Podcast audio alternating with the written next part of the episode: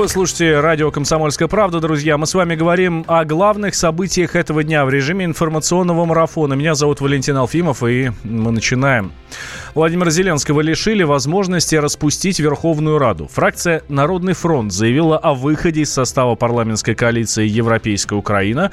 После этого э, спикер Рады Андрей Порубий сообщил, что теперь запущен механизм формирования нового большинства. По Конституции у депутатов есть на это 30 дней. Президент сможет досрочно прекратить полномочия парламента, если новая коалиция не будет сформирована в течение месяца. Но в данном случае распустить Раду, скорее всего, не получится. Дело в том, что Раду нельзя трогать, если до очередных выборов, э, выборов осталось меньше полугода.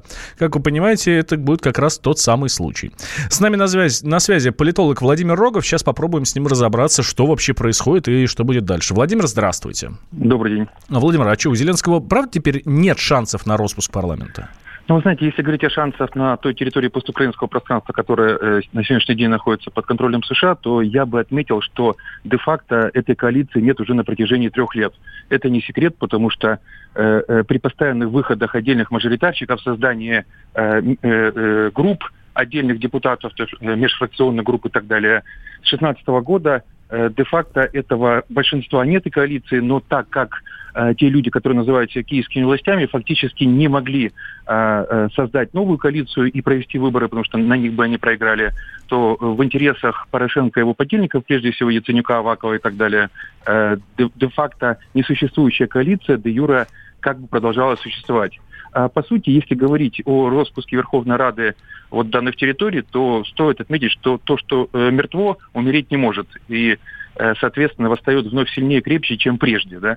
А вот здесь интересен момент в том, что, по сути, э, если даже полагаться на законодательную э, как бы, коллизию да, вот по поводу месяца на подтверждение де юра факта отсутствия коалиции, а затем уже досрочные выборы, то фактически, да, у Зеленского нет такой возможности. Но если мы посмотрим на это с точки зрения всей той практики, которая на данных территориях всегда была, то у Зеленского есть время, есть возможности, и, в принципе, если он начнет действовать жестко, его не просто поймут, а его поддержат.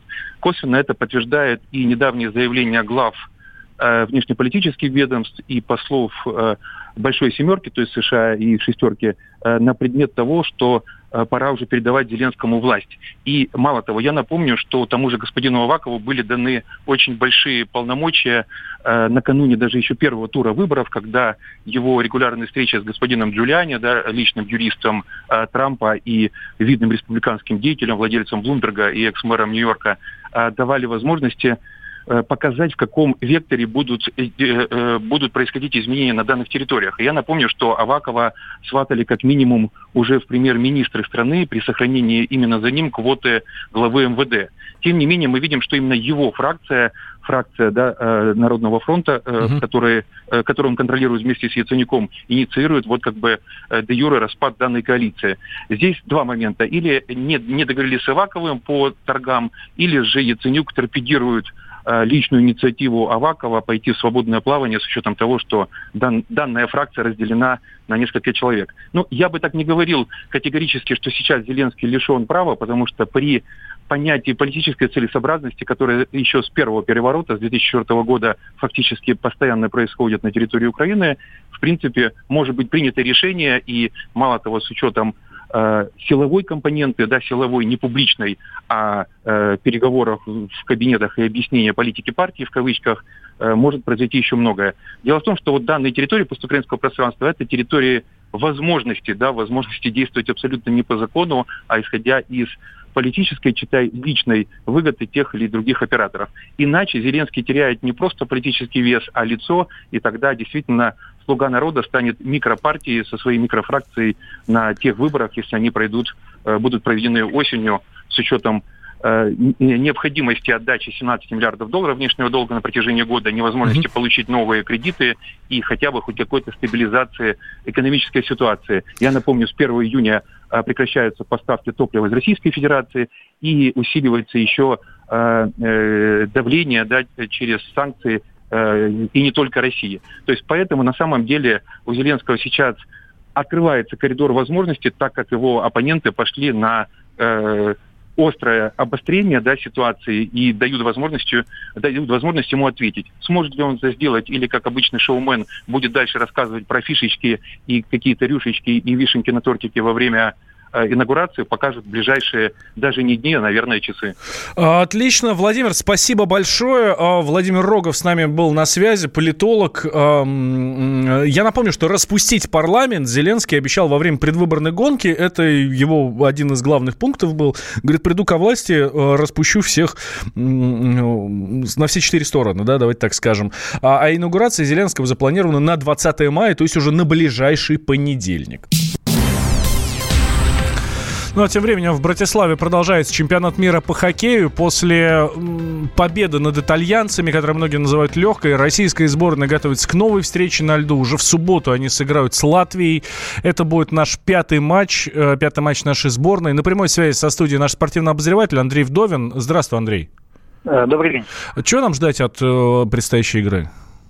Мне кажется, что как раз вот этот будет достаточно сложным для нас, да, потому что Латвия, э, ну, вчера они, конечно, устроили э, перформанс отличный э, в матче с чехами, счет 6-3 в пользу чехов много шайб, ну и красивый хоккей. Да, но вообще Латвия считается очень э, такой засушливой командой. Да? Они очень строго играют в обороне, э, они, может быть, сами не очень много забивают, но и другим многого не позволяют. Так что я думаю, что сборной России придется нелегко, но э, победа, скорее всего, должна нам достаться да, из-за разницы в классе, из-за разницы в классе исполнителей. Но она не будет не такой легкий, не такой легкой, как, допустим, с итальянцами, естественно, да, но даже и как с австрийцами тоже такой же прогулки не будет. Очень хотелось бы отыграть на ноль, но это лично мое. Сборная России, вот ты говоришь про класс сборной России, э, мы должны э, смотреть на себя или все-таки должны оглядываться немножко на соперника? Это я сейчас, знаешь, подвожу к тому, кто наши основные соперники и что они нам могут сделать на чемпионате. Сейчас, э, когда мы играем групповой турнир, да, конечно, надо смотреть на себя. Надо смотреть, что мы можем, что, что мы можем, э, какие сочетания у нас в звеньях есть, что мы можем делать в большинстве, что мы должны делать в меньшинстве. И вот готовить, э, готовить различные варианты под различные э, игровые ситуации. А потом, когда мы подойдем к плей-офф, мы, конечно, должны будем смотреть на соперников. Но я еще раз, э, я просто убежден, что мы не должны выбирать соперников. Я уверен, что у нас будет ситуация в последних двух турах, когда мы будем играть со Швейцарией и со Швецией, да, при которой мы можем смотреть на другую группу и смотреть, кто там занимает э, четвертое место, да, или там третье, э, и чтобы самим прикидывать, как, какое место нам надо занять, первое или второе. Да, и э, все равно я думаю, что в этой ситуации нам нельзя выбирать соперников. Надо надо, надо в каждом матче будет играть на победу, а потом уже кто выпадет, тот выпадет, и уже не важно в какой стадии плей-офф. Кто на этом чемпионате самый крутой, кроме нас? Самый крутой? Канада, США, Швеция. Э, сложно сказать, потому что все вкатываются в чемпионат, да, только раскрываются ближе э, к плей-офф. Э, и пусть шведы там не совсем уверенно начали, да, но я уверен, что они раскатаются. Да, швейцарцы неплохие. Да, на США всегда надо смотреть на США, посмотреть именно вот э, на этом чемпионате. И их изначально перед этим чемпионатом называли нашими главными конкурентами. У Канады может быть не такой звездный состав, э, не все там сильнейшие, далеко не все сильнейшие, да, но канадцы это всегда канадцы. На, на немцев, э, все сейчас смотрят на немцев, потому что немцы ну, так, так рванули, так здорово начали чемпионат. Не знаю, надолго ли их хватит, хватит ли их на вторую неделю чемпионата, не могу сказать, да, но тоже стоит приглядываться. Но основных соперников, я думаю, все-таки это шведы и США. Андрей, спасибо тебе большое. Андрей Вдовин, наш э, спортивный обозреватель, был э, на связи. Радио «Комсомольская правда». Более сотни городов вещания – и многомиллионная аудитория. Хабаровск 88 и 3 FM. Эм. Челябинск 95 и 3 FM. Эм. Барнаул 106 и 8 FM. Эм. Москва 97 и 2 FM. Слушаем всей страной.